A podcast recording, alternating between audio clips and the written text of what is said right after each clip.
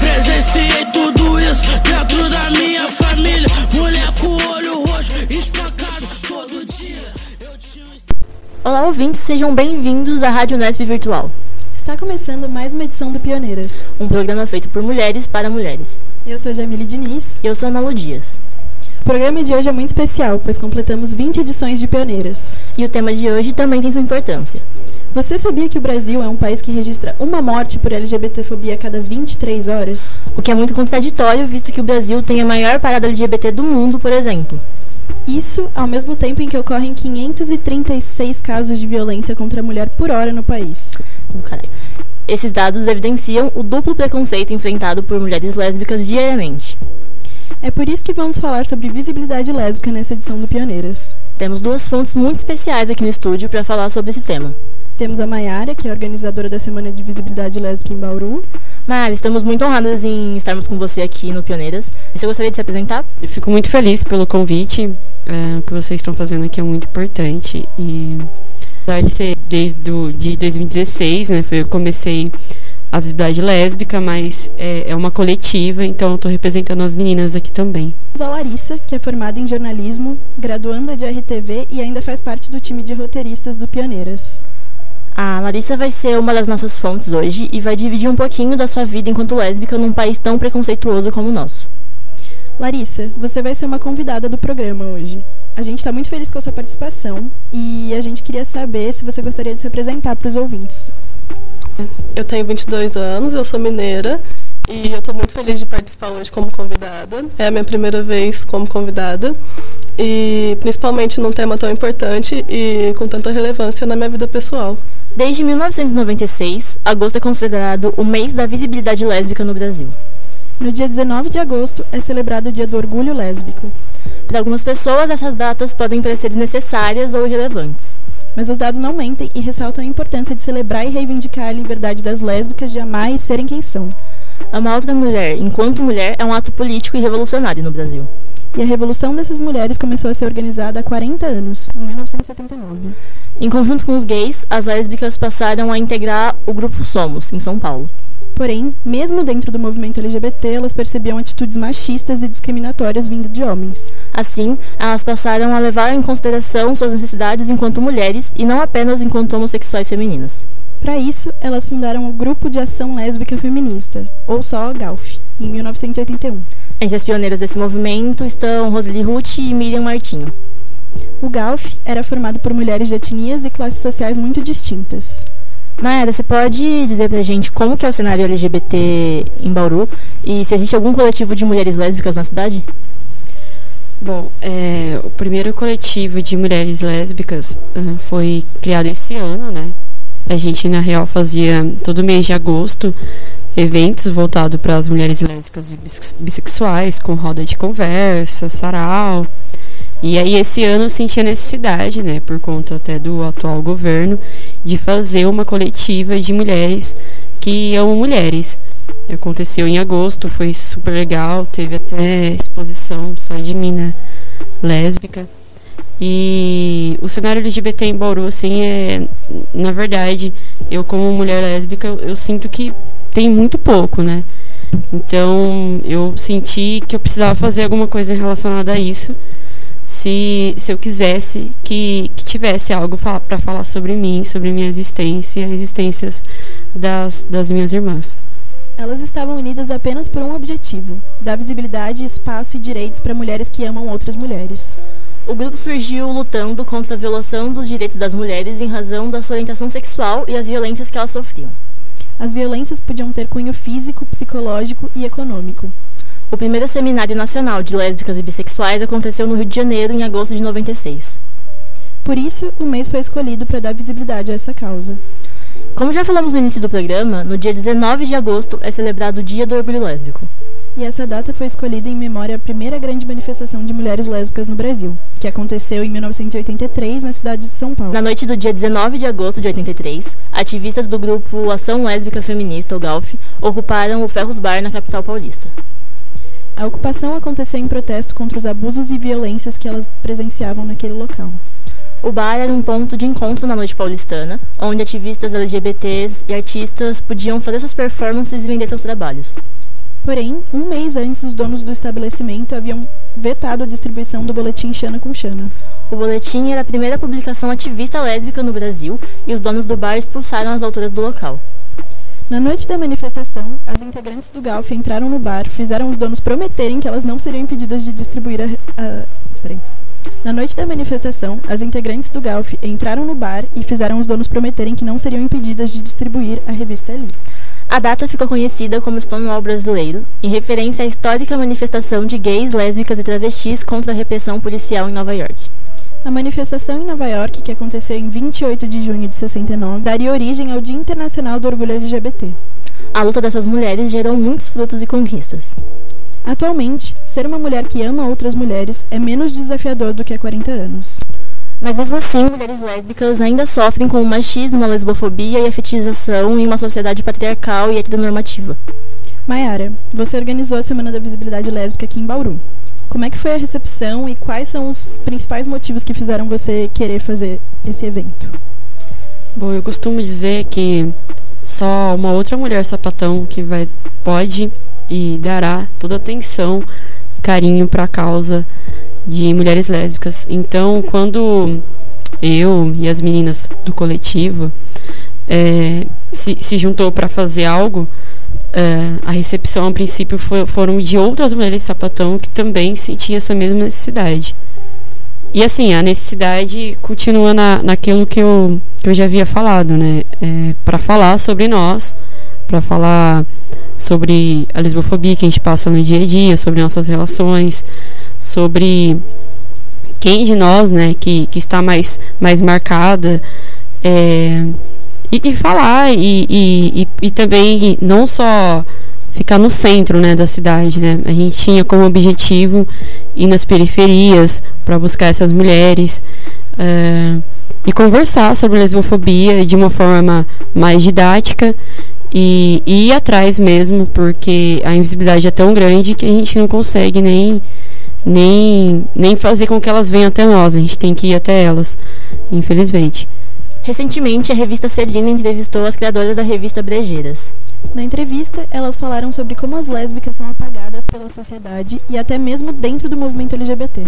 Elas disseram que o relacionamento lésbico tende a ser visto como incompleto. Mesmo quando se reconhece a existência de uma relação afetiva sexual, as lésbicas geralmente são colocadas como amigas que moram juntas. E o apagamento lésbico é ao mesmo tempo causa e resultado da lesbofobia. A lesbofobia é a discriminação sofrida por mulheres lésbicas em função do seu gênero e orientação sexual. Ela se manifesta de diversas formas e uma delas é o não reconhecimento das relações afetivas entre mulheres. A hipersexualização dos corpos lésbicos e a negligência na área de saúde também são formas de lesbofobia. Assim como atos mais extremos, como o estupro coletivo e o lesbocídio. Embora o Brasil não produza dados oficiais sobre a violência contra mulheres lésbicas, algumas análises acadêmicas apontam a sua existência. O dossiê sobre lesbocídio no Brasil, por exemplo, foi o primeiro relatório nacional sobre o tema. Ele foi realizado por pesquisadores da Universidade Federal do Rio de Janeiro, a UFRJ, e lançado no ano passado. O dossiê apontou que 49 mulheres lésbicas foram vítimas desse tipo de violência no país. Esse dado preocupante que nós terminamos o primeiro bloco do Pioneiras. Mayara, Larissa, vocês gostariam de falar alguma coisa? Bom, é, eu acho que é importante lembrar que, apesar desses dados, a gente ainda sabe muito pouco sobre os índices de lesbocídio, porque muitas vezes eles não são registrados ou são registrados como apenas um assassinato, é, ou até em casos que entram em outros índices, né? É, por exemplo, mulheres lésbicas que não performam feminilidade, né? É, elas acabam sendo assassinadas e entra no índice de homem trans. Então, a gente pode concluir que o índice que foi apontado em 2015 com certeza está muito maior. Esse foi o primeiro bloco da edição pioneira sobre visibilidade lésbica. Não sai daí que a gente volta daqui a pouco.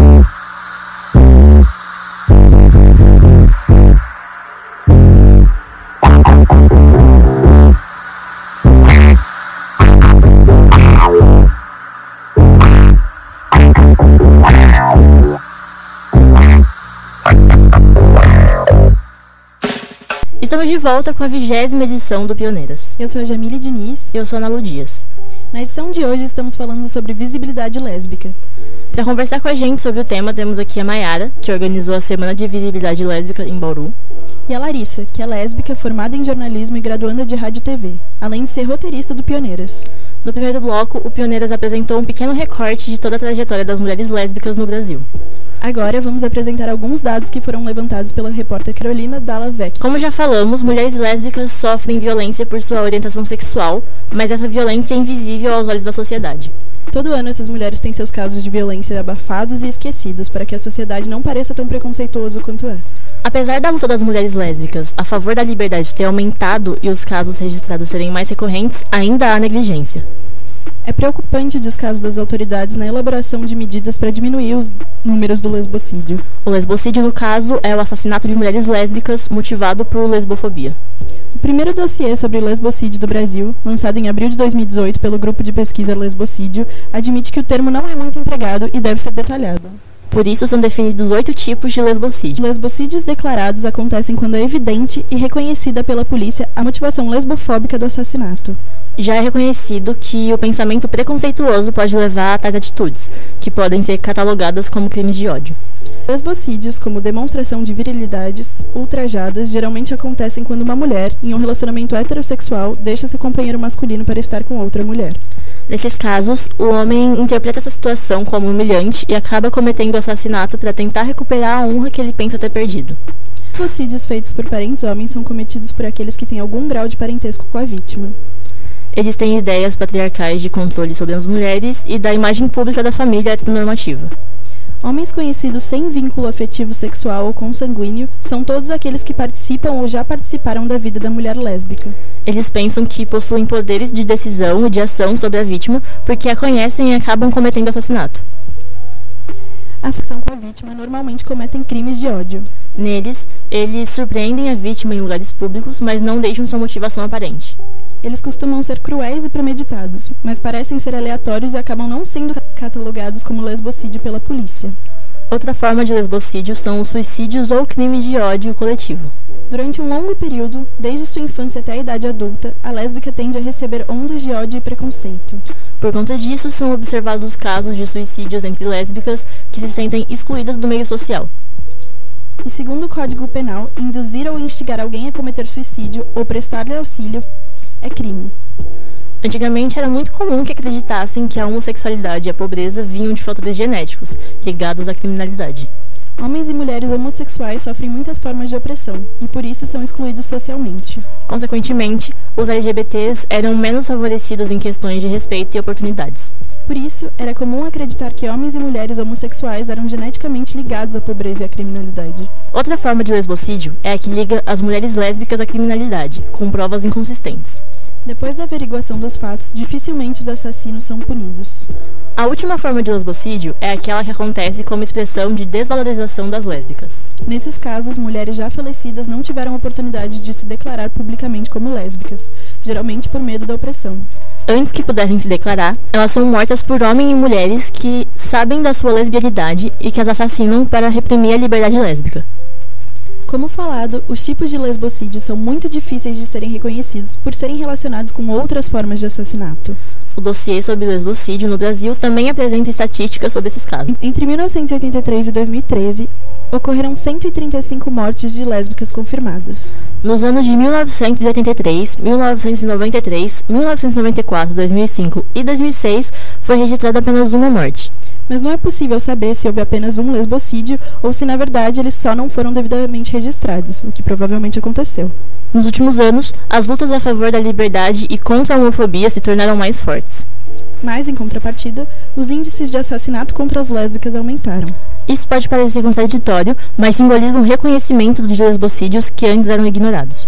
Em 2012, 19 mulheres lésbicas foram assassinadas. Em 2013, 14 foram mortas por sua orientação sexual. Vamos falar do ano de 2014, que tem mais dados registrados pela pesquisa da repórter. Em 2014, 16 mortes foram confirmadas, sendo que 75% delas aconteceram entre setembro e dezembro. As faixas etárias mais atingidas foram de mulheres de até 19 anos e entre 25 e 29 anos. As mais assassinadas foram as mulheres que não performavam os ideais de feminilidade da sociedade. Além disso, 53% era de mulheres negras. O estado onde mais mortes aconteceram em 2014 foi o Mato Grosso e 71% dos assassinatos foram executados em espaços públicos. 51% dos assassinatos foram feitos por pessoas com vínculos afetivos ou familiares com a vítima. Todos os assassinos de lésbicas mortas em 2014 eram homens. Já em 2015, 26 mortes de lésbicas foram confirmadas. A faixa etária mais atingida foi a de mulheres entre 20 e 24 anos. Em 2015, estado onde mais mortes aconteceram foi São Paulo e 68 dos assassinatos foram executados em espaços públicos. Assim como em 2014, a maioria dos assassinos eram pessoas com vínculos afetivos ou familiares com a vítima. Em 2016, o número de mulheres lésbicas mortas subiu para 30. As mulheres indígenas, que até então não estavam nas estatísticas, também foram assassinadas. 78% dos casos aconteceram em espaços públicos. Em sua maioria, foram pessoas conhecidas com vínculos afetivos ou familiares que cometeram os assassinatos. Todos esses dados evidenciam os muitos casos de lesbofobia que terminam em morte. E agora uma pergunta muito delicada, que vocês não são obrigadas a responder. É, mas a gente acha muito importante falar ao ouvinte sobre o medo e a insegurança que vocês já sentiram ou ainda sentem enquanto mulheres lésbicas. Qualquer relato ou pensamento que vocês queiram compartilhar, vocês gostariam de falar alguma coisa? É bom, eu mesma nunca sofri nenhum tipo de violência física, mas já passei por várias situações desconfortáveis e que eu senti medo. Por exemplo, andar de mão dada com a minha namorada na rua e carro parar do lado e começar a gritar. Agora que a gente está no governo, governo Bolsonaro, desde as eleições, é muito comum passar gente gritando: ah, vamos chamar o Bolsonaro. Além disso, também, dentro da própria família, é, escutar coisas do tipo: ah, mas por que, que você não casa com seu melhor amigo? tudo bem ser lésbica, tudo bem ter uma namorada, mas as outras pessoas não precisam saber disso. E situações que eu fico mais insegura, eu acho, são, por exemplo, entrevistas de emprego, oportunidades que surgem, que se perguntam, tipo, ah, mas você tem namorado? Em vez de falar, não, eu tenho namorada, eu prefiro falar que eu não tenho namorado, para eu não passar pela situação de não ser aceita na vaga só por causa disso. Então eu prefiro deixar pra lá. É, esses são só alguns exemplos de situações desconfortáveis e que eu acho que, na verdade, não é nada perto do que a maior parte das mulheres lésbicas passam. Já passei, sim, por muita coisa, por ser uma mulher lésbica, mas não, não só por ser essa mulher lésbica, mas por ser uma mulher lésbica que não performa feminilidade e por ser periférica. É, por exemplo, as pessoas me leem como homem ou um homem trans. E quando eu digo que eu sou só apenas uma mulher lésbica, é, não aceitam isso e ficam me questionando. Não, mas tem certeza? Tá tudo bem se você for um homem trans. Então, é, às vezes, ao meu ver, é que as pessoas acham que tá tudo bem ser um homem trans, o que tá realmente tudo bem, mas então não tá tudo bem ser uma mulher lésbica que não performa feminilidade? Como que é essa questão?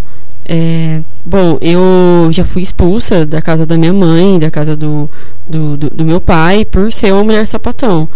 E tenho certeza né, que eu já deixei de ter um trabalho muito da hora é, por ser uma mulher sapatão que não performa feminilidade. Por, porque assim, eu sou visível, né? Eu falo todos os dias para a sociedade que eu sou uma mulher que ama uma outra mulher. E, querendo ou não, isso é algo desafiador, né? Então, eles me leem dessa forma, de, de formas que eu não, não, não gosto. E, e com isso, sei lá, acabo perdendo oportunidades. Mas eu posso dizer que vou continuar sendo assim e já que é pra geral ouvir, não sou um homem trans, eu sou uma mulher lésbica, é isso. E quando a gente fala do, do LGBT, né? Sempre tem aquele homem gay afeminado. E o grupo LGBT costuma aceitar, né? E, e enaltecer muito esse homem gay, né? Deixar bem claro o quanto ele é lindo, maravilhoso, quanto ah, sei lá, tá sendo fantástico por ser um homem gay, é, afeminado, e é isso. A, a pergunta que eu costumo fazer para todo mundo quando eu entro nesse assunto, que vocês já fizeram o mesmo para uma mulher que não performa a feminilidade? Você já olhou para ela e falou: Meu, você é muito linda, você é muito corajosa, você é demais. Porque, meu, ela é visível, sabe? Ela é o alvo, entendeu? Uh, então, assim, a gente costuma fazer é, muito por, pelo homem, né? Quando, quando ele é gay e tudo mais. Só que a gente esquece de fazer a mesma coisa pela mulher que, que, que é lésbica. Gostaria de deixar essa reflexão aí pra gente é, amar mais aquela mulher que não performa a feminilidade, elogiar mais ela e ter um olhar mais sensível para ela. Até mesmo as informações que estão no dossiê não representam a configuração real das, morte, das mortes de lésbicas no Brasil. No Brasil e no mundo, as lésbicas são marginalizadas socialmente e até mesmo dentro do próprio movimento LGBT. A mídia e as redes sociais não se comovem diante dessas mortes e há uma ausência de informações sobre os assassinatos. É, essa falta de informações demonstra não apenas a lesbofobia, como também o racismo, o machismo, o classicismo e outros preconceitos. Ainda não temos o número real de mortes que ocorrem por ano, pois, como vimos, ela tem se alterado anualmente. Além disso, o número não será fiel enquanto houver negligência por parte dos setores da sociedade que estão relacionados aos registros. Bom, esse foi o segundo bloco da edição do Pioneira sobre visibilidade lésbica. A gente volta daqui a pouquinho.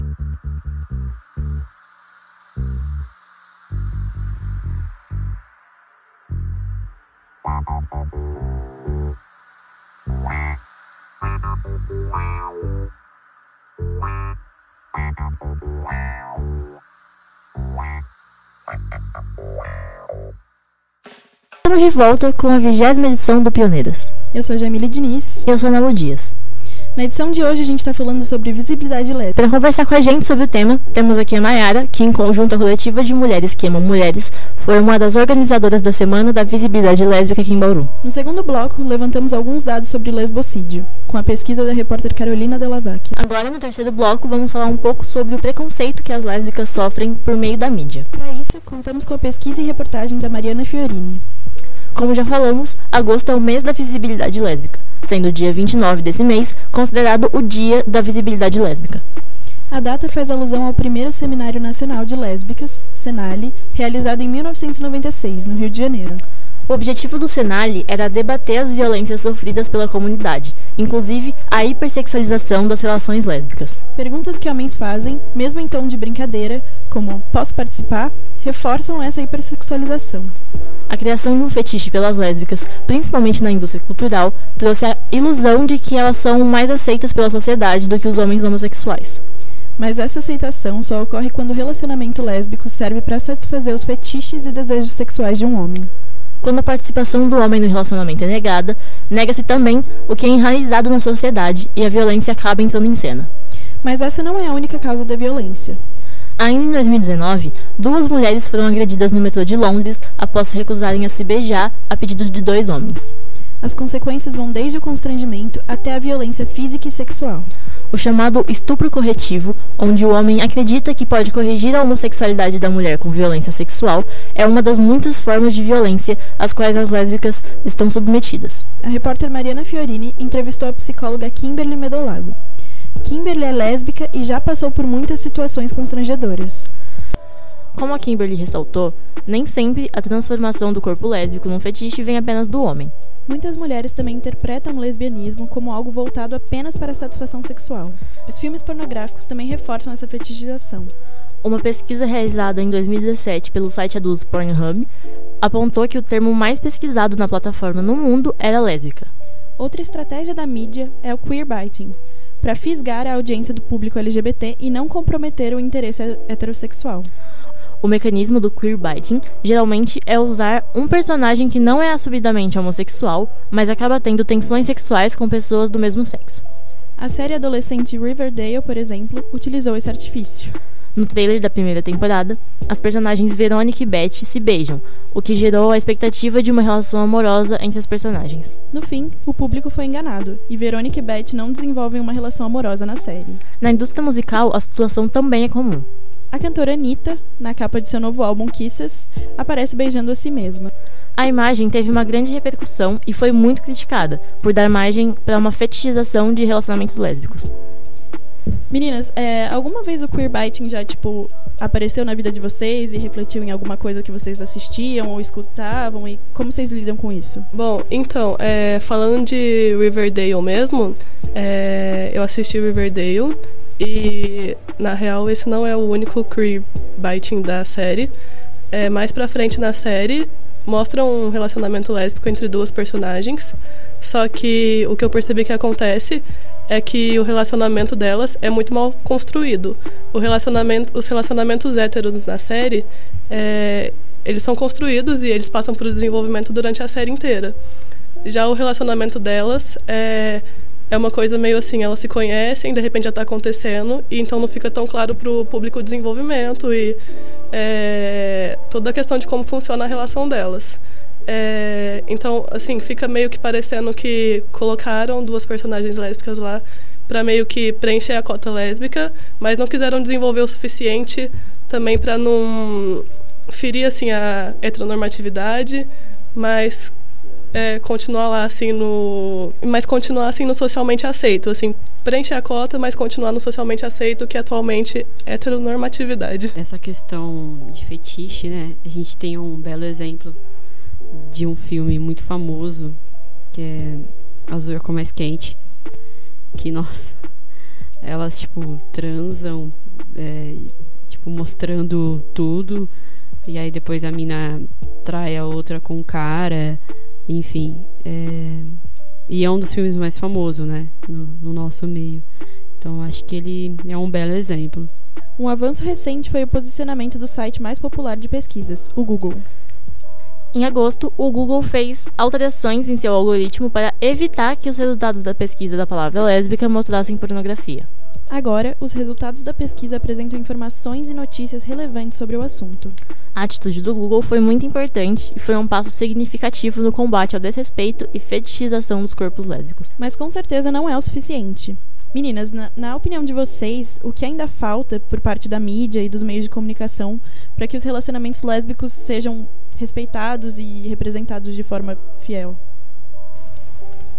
Bom, eu acho que a primeira coisa que é essencial na mídia, tanto no jornalismo quanto nas produções audiovisuais, é a representatividade dentro das próprias equipes de produção. Porque é, o que acontece geralmente é isso de que, os, de que as personagens lésbicas e os relacionamentos lésbicos eles não são tão bem construídos e com a fetichização às vezes fica até meio ofensivo. Então, é, eu acho que com mulheres lésbicas dentro da produção desse tipo de conteúdo é, já melhoraria bastante, porque uma mulher lésbica sabe como que é a vivência lésbica e ela saberia mostrar que uma relação lésbica não é só sexo, não é para agradar um homem e que existem todos os aspectos de uma relação que existe numa relação hétero mas que geralmente não é mostrado. Bom, além disso também, é, a gente já falou um pouco disso, mas acho que é importante ressaltar que nos noticiários, por exemplo, é, as notícias sobre lesbofobia, sobre assassinato de mulheres lésbicas, geralmente eles não são tratados da forma correta. Então, muitas vezes a sociedade não tem ideia da dimensão real do cenário que as mulheres lésbicas vivem eu acho que esse era um dos pontos muito importantes para que a sociedade como um todo conseguisse entender o que acontece com a gente. É, nas mídias, né, ainda se refere a uma mulher lésbica como gay, né? E ainda se refere a uma violência que ela passou por homofobia e não lesbofobia. Então, essas palavrinhas, pequenas palavrinhas, faz toda a diferença para nós. É uma questão de visibilidade.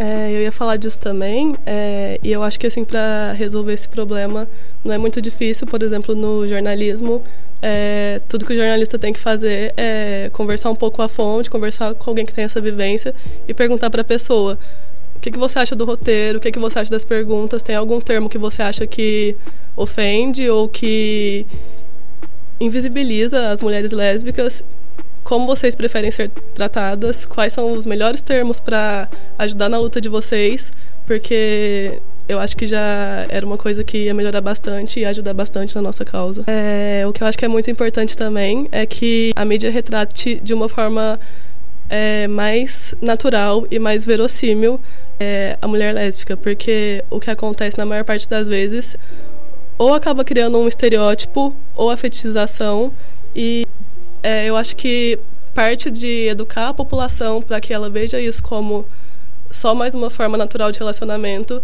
é que a mídia e os meios de comunicação mostrem isso de uma forma natural e com tanta clareza quanto eles mostram os relacionamentos héteros. Por fim, a gente acha muito interessante a Mayara e a Larissa falarem da vivência delas como, enquanto mulheres lésbicas. A Larissa aqui na universidade, a Mayara na militância, então esse espaço é de vocês. Fala mesmo. O que eu acho mais importante de falar da minha vivência na universidade é que foi dentro da bolha da universidade que eu consegui ter força para me descobrir e para me mostrar para o mundo como uma mulher lésbica. Porque, bom, eu sou mineira, é, eu estudava numa escola de padre, numa família que, assim, se existem pessoas LGBTs eu não sei, porque se existe foi muito escondido. Então, é, eu passei a minha vida inteira achando que isso era uma coisa errada, que mesmo que eu fosse, o melhor para mim era esconder para eu conseguir viver bem. E aí, quando eu vim para a faculdade, que eu percebi que o ambiente da, da universidade pública é um ambiente diferente, que a gente tem a oportunidade de conviver com pessoas mais como a gente e que a gente tem um acolhimento maior. E aí foi quando eu cheguei na faculdade que eu pensei, agora é a hora, é, eu posso ser quem eu sou e eu vou encontrar pessoas que vão me apoiar aqui, vou encontrar pessoas iguais a mim. E quando eu cheguei na faculdade foi quando eu decidi conversar com a minha família, é, quer dizer, falar para o mundo que eu era uma mulher lésbica, porque é, foi quando eu achei que eu tinha apoio de outras pessoas para isso, porque no ambiente que eu estava, é, eu acho que eu não encontraria um apoio para conseguir é, viver da forma que eu sou e não sofrer tanto preconceito quanto eu sofro dentro da faculdade. Tipo, você acha que você sente um pouco menos lesbofobia por estar dentro da faculdade, é isso? Com certeza. É...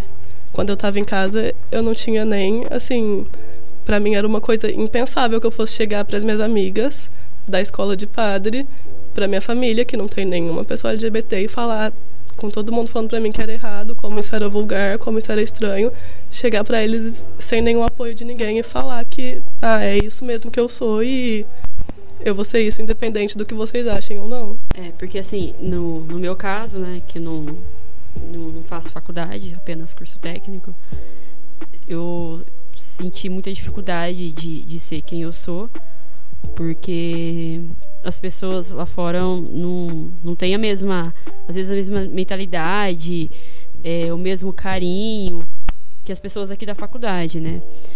É, e aí foram pessoas da faculdade, né, amigas que aqui da Unesp, né, a Laura, e que, que foi me ajudando, que foi conversando comigo é, sobre isso, apesar de que eu, que eu já me, me, assumi com 15 anos, né? Falei, não, é isso e pronto. E aí enfrentei a questão do, do meu pai me expulsar. Mas eu ainda me sentia muito mal comigo mesmo, né? Eu, me assumi pro mundo, só que eu não me assumi para mim. Entendeu? Eu acho que esse é o processo mais dolorido, né? Você percebe que você se assumiu pro mundo, mas para você ainda você não, não se aceita, né? É, às vezes eu me pegava pensando, pô, se fosse para mim escolher mesmo, mesmo, será que eu ia ser sapatão? Aí eu fico, não, eu acho que não, né? Então, ter outras sapatonas, né? Eu acho que só uma sapatão vai ajudar outra sapatão, só uma sapatão vai ouvir outra sapatão, só, somente. Porque, inclusive, eu já ouvi, né, de, de homens gays, mulheres trans, que falou para mim, vocês nem, você nem é o grupo que mais morre, né? Nem é o grupo que mais sofre violência. Então, depois disso, né, e, e, e, com a minha vivência, eu percebi que só uma mulher sapatão pode dar uma, uma outra mulher sapatão, mas que realmente, imagino eu que num ambiente de, de faculdade seja um pouco, um pouco mais leve, né? Eu acho que realmente o que é mais difícil é a nossa própria aceitação Mas para mim eu acho que não foi tão difícil assim, porque eu tive a minha vida inteira de eu pensando comigo mesma, sabendo que eu não podia falar para ninguém, mas eu tive muito tempo para eu pensar sozinha nisso, sabe? E aí depois quando eu entrei na faculdade, inclusive, meus pais me perguntavam: "Ah, nossa, mas é, você não é sapatão?" Mas é, eu falava que não, porque eu achava que era uma coisa horrível. E aí então quando eu comecei a me assumir, eu falava tipo: "Ah, não sou sapatão, eu sou bi". Até eu conseguir ter coragem de falar para todo mundo, tipo, não, eu realmente sou sapatão e eu não acho que tem problema disso, nisso. Não interessa mais tanto a aceitação de vocês para mim quanto interessava antes, porque eu mesma já tinha me aceitado. Então, acho que depois que a gente consegue se aceitar, o processo fica mais fácil também. Sim, é, e eu quero só falar um pouquinho da minha caminhada aqui em Bauru, porque imagina só, né? Eu, eu morava aqui, aí fui morar em outra cidade. Aí eu cheguei aqui sem conhecer ninguém, né? Porque eu conheci as pessoas quando era, sei lá, tinha uns 13, 14 anos. E aí eu vi que a cidade de Bauru era muito, muito cru em relação a movimentos feministas, em relação a falar da mulher lésbica. E comecei a, a questionar as pessoas sobre isso, né? E aí eu fazia parte de um, de um, de uma, um coletivo feminista, onde eu falei que era necessário ter a visibilidade lésbica em agosto. E estamos aí, né? Não é o mesmo coletivo, fizemos uma coletiva separada. E estamos aí fazendo, se reunindo até hoje. E esse ano, agora em agosto, a gente falou sobre relacionamento abusivo entre mulheres, saúde sexual de mulheres que amam mulheres, uh, a festividade da mulher negra e lésbica. Enfim, assuntos que assim a gente precisa discutir diariamente, sabe? Não só em agosto. Então, deixo aqui esse, essa questão, né? Da gente, a gente vai discutir só em agosto, a gente vai fazer o que a gente está fazendo aqui é, só porque é o mês da visibilidade lésbica ou porque passou e está recente, ou a gente vai continuar, né? Então, é importante que, pelo menos aqui em Bauru, a invisibilidade seja um pouquinho menos. É importante que a gente comece por nós fazer alguma coisa, porque essa frase, cara, eu vou levar para sempre. É nós por nós. Então, vamos lá, né? É, Mayara, eu queria te perguntar uma coisa. Qual que você acha que foi a importância é, na sua vida pessoal mesmo de ter esse coletivo de mulheres lésbicas? Se você acha que torna um pouco mais leve, um pouco mais fácil a sua trajetória como mulher lésbica estar em contato com outras mulheres que passam pelas mesmas coisas que você e que você pode compartilhar a sua vivência. Então, chega a ser meio estranho, mas eu, eu não, não acho mais fácil e não, não acho mais leve. Pelo contrário, é, tá nessa coletiva, as meninas que estão do, do meu lado é, são mulheres que eu amo muito, só que eu, a gente percebeu, né, que Bauru não recebeu tão bem assim.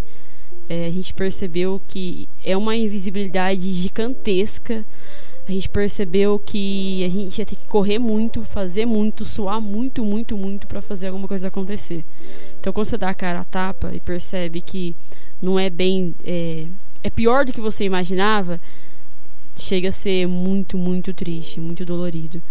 Então, eu faço isso porque eu quero, sei lá, eu quero. Se eu chegar em uma mulher sapatão que, que esteja sofrendo o que eu já sofri que, que esteja pensando, meu Deus, nossa, eu vou, sei lá, acabar com a minha vida porque isso é errado, porque não sei. Chegar em uma mulher sapatão e levar a informação para ela, falar, olha, eu tô aqui, tem mais gente como você, tá tudo bem, já é suficiente, assim, já é muito. Só que é muito difícil, é, é muito dolorido. É, é bem complicado. É, então, na verdade, nisso eu acho que a gente percebe que a vivência fora da faculdade é muito diferente do que a vivência na faculdade, porque eu percebo que dentro da minha bolha é, foi o que me deu força e o que me fez perceber que tá, não precisa ser tudo tão horrível assim, porque talvez algum dia chegue uma hora que a sociedade toda seja como a minha bolha na universidade, sabe? E é o que eu espero que aconteça um dia. É, e. Nossa, eu vou continuar enfatizando isso porque é real, gente. eu, eu só tô aqui hoje falando com vocês e pautando porque outras mulheres sapatão me ajudou real, porque eu sofria muito, muito, muito com essa invisibilidade, como ainda sofro. Só que eu sofria num, num nível de não querer estar viva para ver isso, sabe? É, então, hoje eu tô aqui e, e, por isso que eu tento levar tudo isso para uma, uma outra sapatão, porque se não fosse as meninas que estão tá na, na coletiva junto comigo, e se não fosse essa vontade que, por conta das meninas, por conta da coletiva, é, eu não, não ia estar tá aqui, simplesmente. Eu ia ser mais uma sapatão se suicidando por conta da invisibilidade lésbica, por conta que no, nos falam todo dia que é errado estar com outra mulher, que, que sei lá, que é mais aceitável você.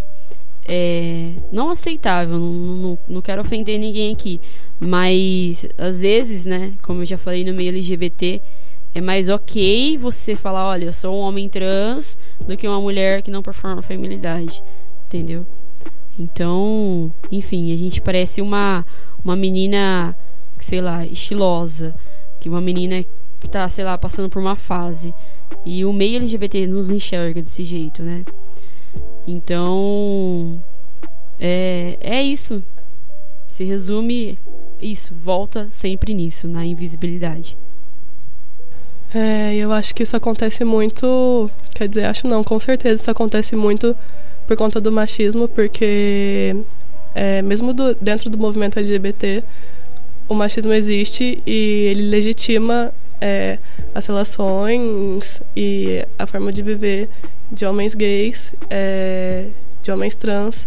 É, na verdade, é, ser um homem é, faz com que tudo isso seja um pouco menos invisível.